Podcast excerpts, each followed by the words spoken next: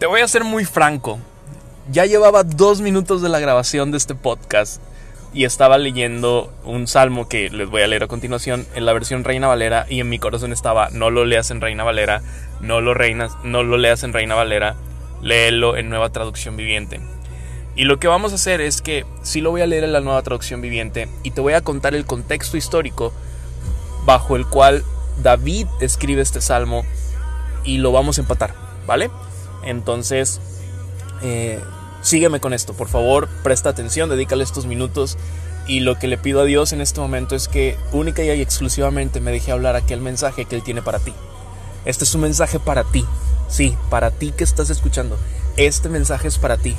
Lo puedes compartir si gustas y será también para la persona que lo escuche, pero en este momento, en este minuto, en esta hora, lo que sea que estés haciendo, este mensaje es para ti. ¿Vale? Entonces, vamos a el Salmo. Eh, de, de chance, que, tengo que buscarlo aquí. Eh, es el Salmo 34.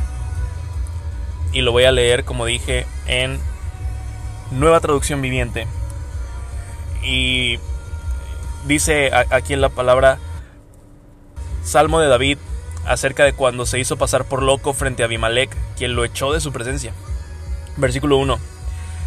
Alabaré al Señor en todo tiempo. A cada momento pronunciaré sus alabanzas. Solo en el Señor me jactaré. Que todos los indefensos cobren ánimo. Vengan, hablemos de las grandezas del Señor. Exaltemos juntos su nombre. Oré al Señor y Él me respondió y me libró de todos mis temores. Los que buscan su ayuda estarán radiantes de alegría. Ninguna sombra de vergüenza les oscurecerá el rostro. En mi desesperación oré y el Señor me escuchó, me salvó de todas mis dificultades. Pues el ángel del Señor es un guardián, rodea y defiende a todos los que le temen. Prueben y vean que el Señor es bueno. ¡Qué alegría para los que se refugian en Él! Teman al Señor ustedes los de su pueblo santo, pues los que le temen tendrán todo lo que necesitan. Hasta los leones jóvenes y fuertes a veces pasan hambre, pero a los que confían en el Señor no les faltará ningún bien. Vengan, hijos míos, y escúchenme, y les enseñaré a temer al Señor. ¿Quieres vivir una vida larga y próspera? Entonces refrena tu lengua de hablar el mal y tus labios de decir mentiras. Apártate del mal y haz el bien. Busca la paz y esfuérzate por mantenerla. Los ojos del Señor están sobre los que hacen lo bueno. Sus oídos están abiertos a sus gritos de auxilio, pero el Señor aparta su rostro de los que hacen lo malo. Borrará todo recuerdo de ellos de la faz de la tierra. El Señor oye a los suyos cuando claman a Él por ayuda, los rescata de todas sus dificultades. El Señor está cerca de los que tienen quebrantado el corazón. Él rescata a los de espíritu destrozado. Las personas íntegras enfrentan muchas dificultades, pero el Señor llega al rescate en cada ocasión, pues el Señor protege los huesos de los justos, ni uno solo es quebrantado. Sin duda, la calamidad destruirá a los perversos y los que odian a los justos serán castigados. Pero el Señor redimirá a los que le sirven.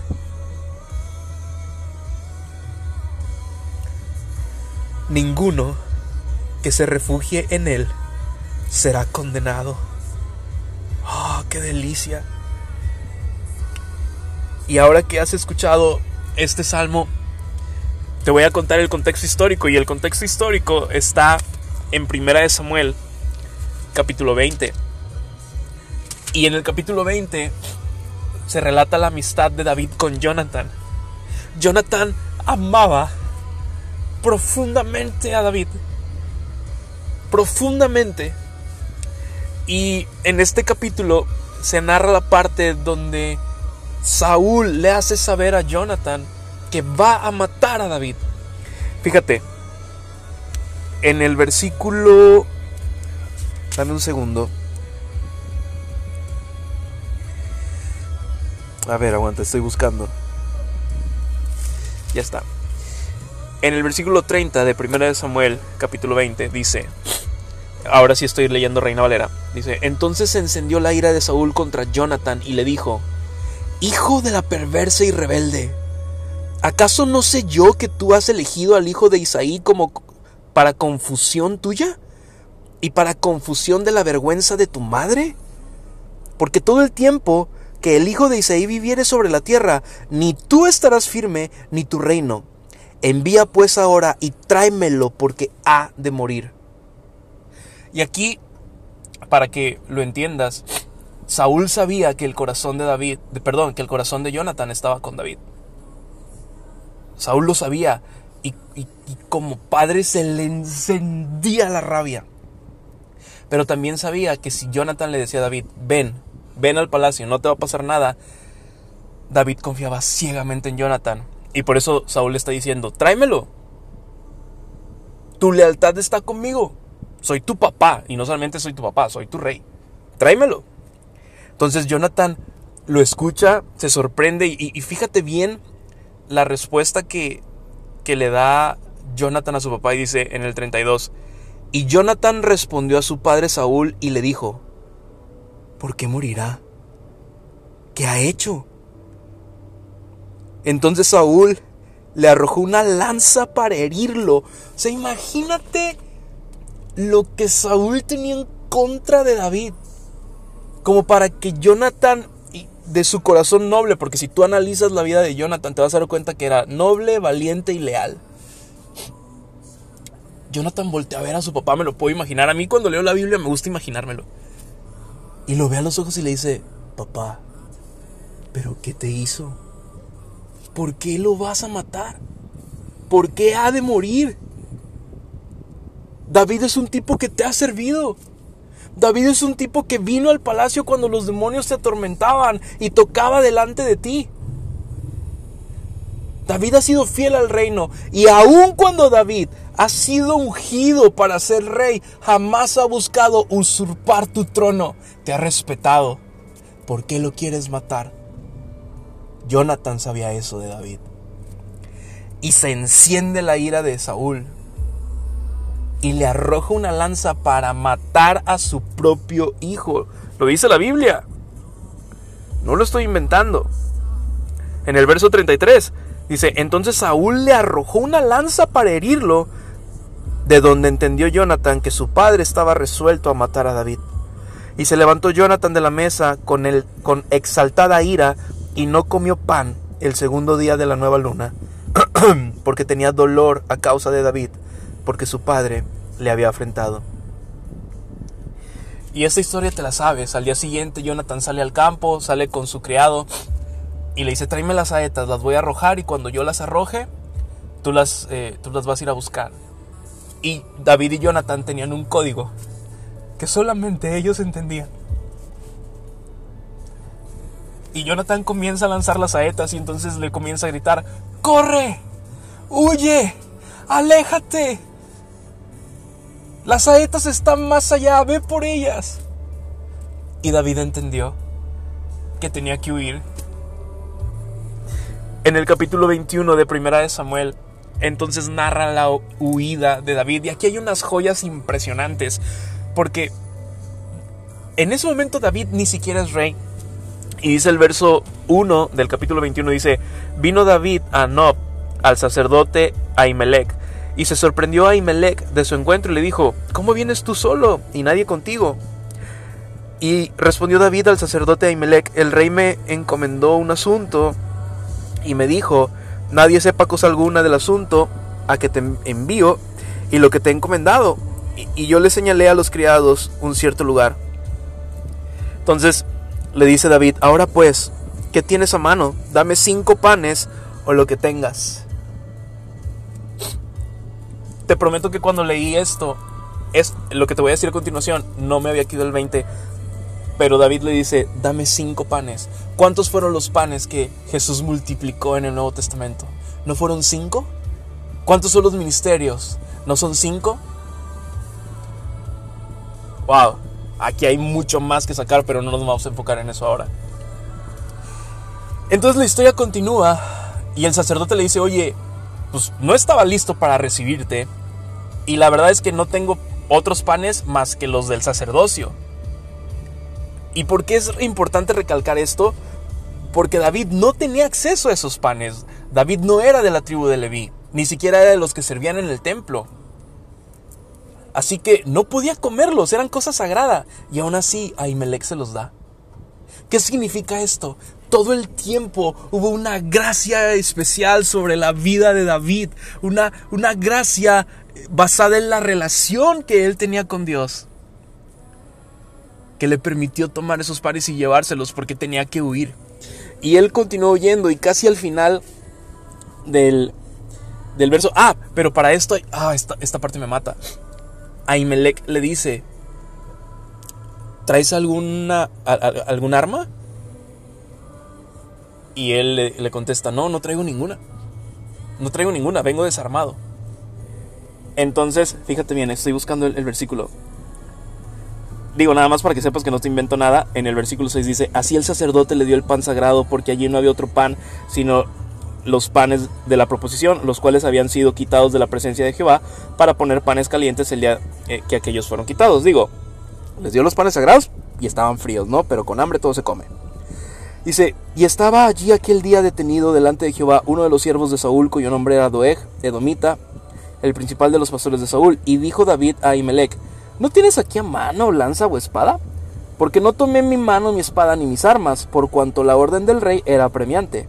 Y el sacerdote respondió, la espada de Goliat el filisteo, al que tú venciste en el valle de Ela, está aquí envuelta en un velo detrás del efod. Si quieres, tómala, porque aquí no hay otro sino esa. Y dijo David, ninguna como ella, dámela. Y continúa la historia y dice, y levantándose David aquel día, huyó de la presencia de Saúl y se fue a Aquis, rey de Gad. Y cuando llega allá, dice la palabra que el rey dice, ¿no es este el que mató a Goliat? ¿No es este al que le hicieron cantos de que Saúl venció a sus mil y David a sus diez mil?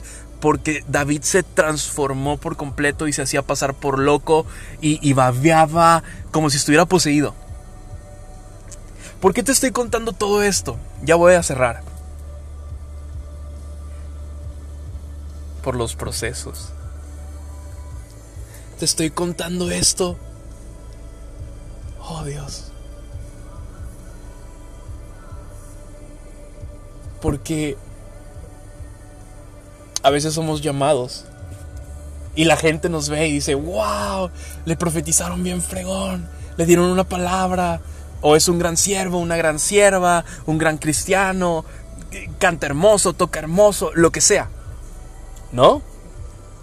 Y se comienza a hacer como una, una, familia y todo el mundo está esperando como la gran manifestación de, del propósito de Dios en la vida de la persona. Y todo mundo genera una expectativa que, y esa gente quiere que se cumpla. Por eso comienzan a levantarse las voces de, ¿no era este? ¿No es este del que Dios habló? ¿No es este del que Dios prometió? Pues iba re bien, pero quién sabe qué le pasó. La gente siempre va a juzgar desde afuera, pero no te va a extender la mano para ayudarte en tus procesos. La mayoría, no todos, obviamente. Pocas son las personas que van a decir, adelante, no te rindas. Ese es el primer punto. Segundo punto, que me encanta, David busca un arma. Y fíjate, cuando David se presenta a pelear con Goliat, Saúl le quiere dar su espada. ¿Y te acuerdas que Saúl le quiere dar la espada y, y ponerle la armadura? Y David dice, aguántame, yo con esto no puedo ni moverme. Y se va al arroyo y junta las cinco piedras y las mete en su bolsa y trae su onda y con la onda mata a Goliat. La historia que ya te sabes. Y dice la Biblia que una vez que derrotó a Goliat, sacó su espada, le cortó la cabeza y, y etcétera, ¿no? Ahora este David pide un arma y le dicen, no hay ninguna más que la espada de Goliat. Y David me encanta lo que externa o, o, lo que expresa y es, es perfecta. Porque acuérdate que David llegó angustiado delante del sacerdote y cuando ve el arma de Goliat y se la dan y la toma en su mano, yo me imagino a David diciendo, si tú me ayudaste a derrotar a mi gigante una vez, lo puedo hacer dos veces, tres, cuatro, las que sean necesarias, porque cuando David se presenta delante de Goliat, le dice, tú vienes a mí con lanza, con espada, con jabalina, pero yo vengo a ti con Jehová de los ejércitos, a quien tú has provocado, y él me dará la victoria. Y todo el pueblo sabrá que hay Dios sobre Israel. Imagínate el momento en el que empuña la espada y se vuelve a acordar. Y se vuelve a acordar. Y huye y entonces ahora sí. Huyendo. Imagínate el conflicto entre saber que Dios te respalda, pero vivir el proceso de estar sin nada. Imagínate el proceso de saber que vas a ser rey, porque aquí en el, en el capítulo 1, perdón, en el capítulo 21, te, quiero enseñar el versículo de lo que dicen. Dice, Fíjate lo que dice el, versículo 10 dice, y levantándose David aquel día huyó de la presencia de Saúl y se fue a Aquís, rey de Gad. Y los siervos de Aquís le dijeron, ¿no es este David el rey de la tierra? ¿No es este de quien cantaban en las danzas diciendo, hirió Saúl a miles y David a sus diez miles? Y ese David lo único que traía consigo en ese momento era una espada y cinco panes fríos, porque ni siquiera se los dieron calientitos. Entonces imagínate el conflicto de saber, algún día Dios me va a dar su tierra por heredad. Y seré rey. Y honraré a Dios el día que sea rey. Wow.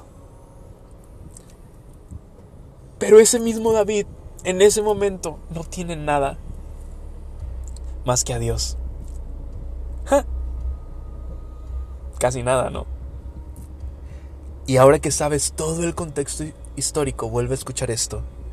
Voy a resaltar algunos versículos del Salmo 34. Verso 4 dice, Oré al Señor y Él me respondió, me libró de todos mis temores. Los que buscan su ayuda estarán radiantes de alegría. Ninguna sombra de vergüenza les oscurecerá el rostro. Versículo 6, y escucha esto. En mi desesperación oré, y el Señor me escuchó, me salvó de todas mis dificultades. Ojo aquí, en ese momento las dificultades de David no habían sido resueltas, de hecho apenas comenzaban. Pero David tiene tal convicción de quién es el Dios que lo respalda y lo acompaña, que dice, me salvó de todas mis dificultades. Y quiero que te lleves esto para ti. Dios ya te salvó de tus dificultades pasadas, de tus dificultades presentes y de las que estén por venir. Porque Dios nos lleva de gloria en gloria. Dice la palabra que somos como la luz de la aurora que va en aumento. Verso 7. Pues el ángel del Señor es un guardián, rodea y defiende a todos los que le temen. El versículo 8 me mata. Prueben y vean que el Señor es bueno. ¡Qué alegría para los que se refugian en Él! ¡Qué alegría para quienes se refugian en Él! Y, lo que me mata es esto, el, el prueban, prueben y vean es una invitación de alguien que conoce a Dios y dice, hey, Dios no los va a decepcionar. Dios no los va a dejar. Dios no los va a desamparar. Sí, sí, ya sé. Ya sé que hay un Saúl tirándote lanzas. Ya sé que hay un Saúl que decretó que quien, te, que, quien te vea te traiga delante de él para cortarte la cabeza y exhibirte y decir, ese nunca fue ungido, ese nunca debió haber sido ungido, ese nunca debió haber sido elegido. ¿Cómo es posible que un simple pastor de ovejas, que ni siquiera su padre se acordó cuando fueron a visitar a los hermanos para ver a quién ungía Samuel, ni siquiera se acordó que, ah, sí, allá en el campo hay uno?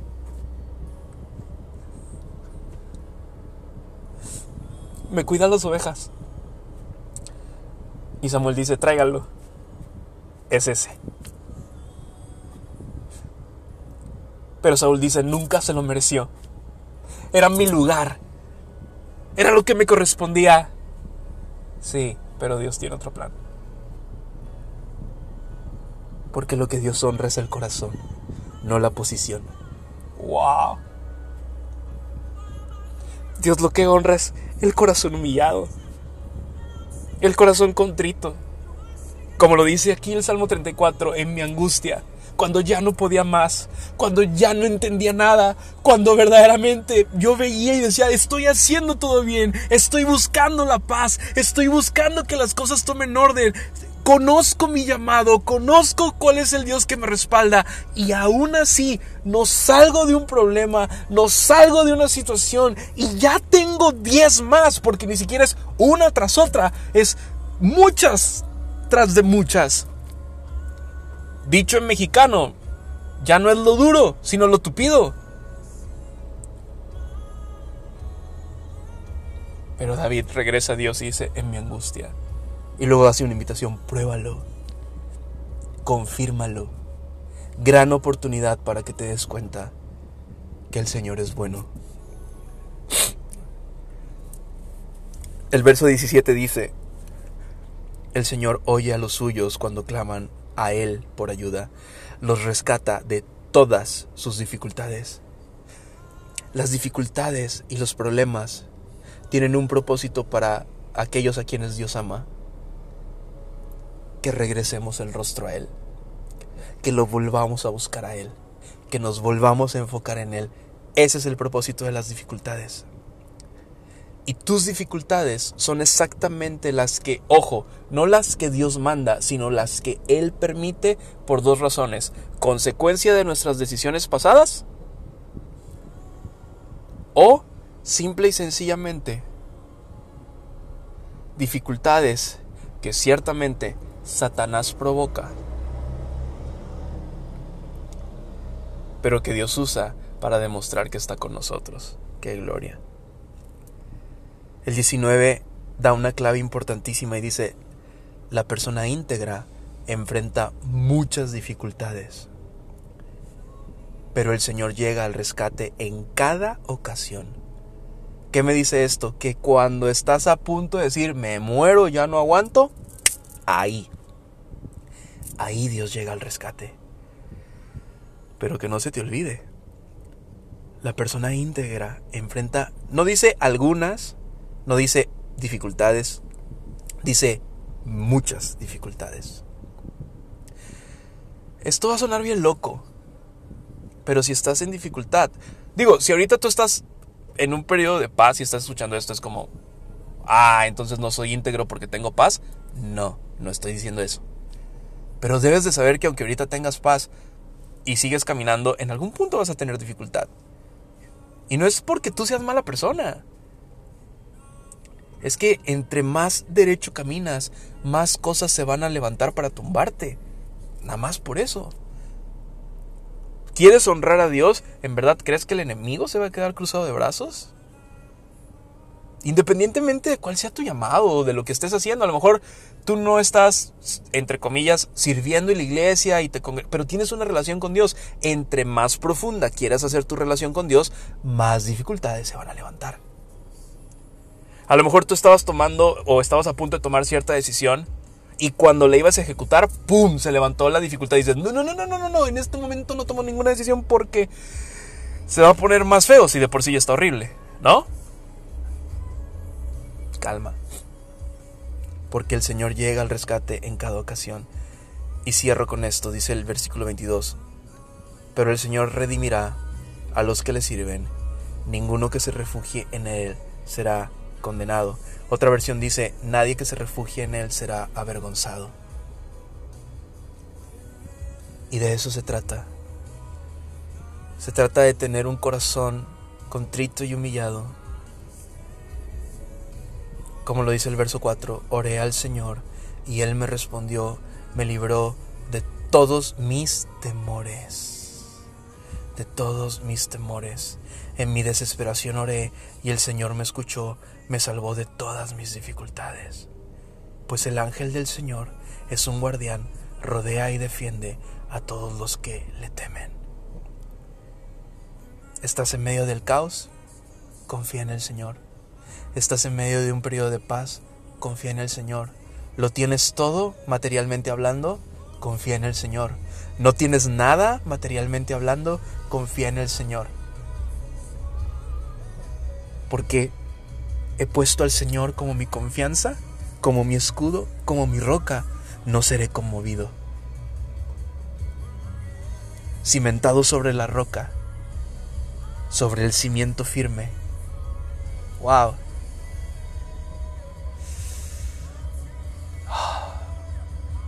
No tengo más que decir. Esta era la historia de David, el contexto de David. Y dicho sea de paso, Dios cumplió. Un día regresó como rey. Nunca tocó a Saúl. Razones tenía de sobra. Y cuando lo tuvo enfrente, y tenía todo para confrontarlo, incluso matarlo. Y la gente le dijo, mátalo, se lo merece. David está tan enfocado en Dios que responde y dice, Dios me libre de tocarle un solo cabello al ungido de Jehová. ¡Wow! Pero también eso será material para otro día, otro podcast. Hoy estás en dificultad, humíllate delante de Dios. Genuinamente. Porque dice el Salmo que Él escucha a los que son suyos y te tengo una noticia. Tú eres completamente suyo. Completamente suya. Para siempre. No depende de si te has portado bien o de si te has portado mal.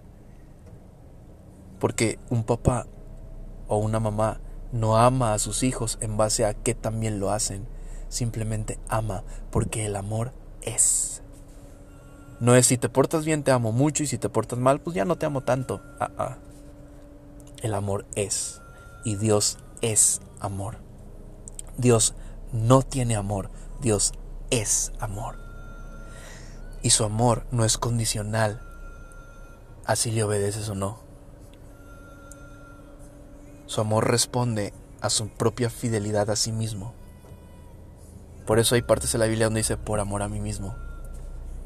No es porque seamos muy buenos o muy malos, solo es por amor a sí mismo. Porque Él no se puede contradecir. Porque Él dice yo tengo planes de bien y no de mal. Porque Él dice yo escribí todas las cosas en mi libro y todas serán hechas sin faltar una sola de ellas. Porque Él dice yo te rescaté, te puse nombre, mío eres tú. Y cuando pases por las aguas no te ahogarás, y cuando pases por el fuego no te quemarás, ni la llama arderá en ti. Porque Él dice que aderáis a una mesa delante de ti en presencia de tus angustiadores, y que tu copa va a estar rebosando.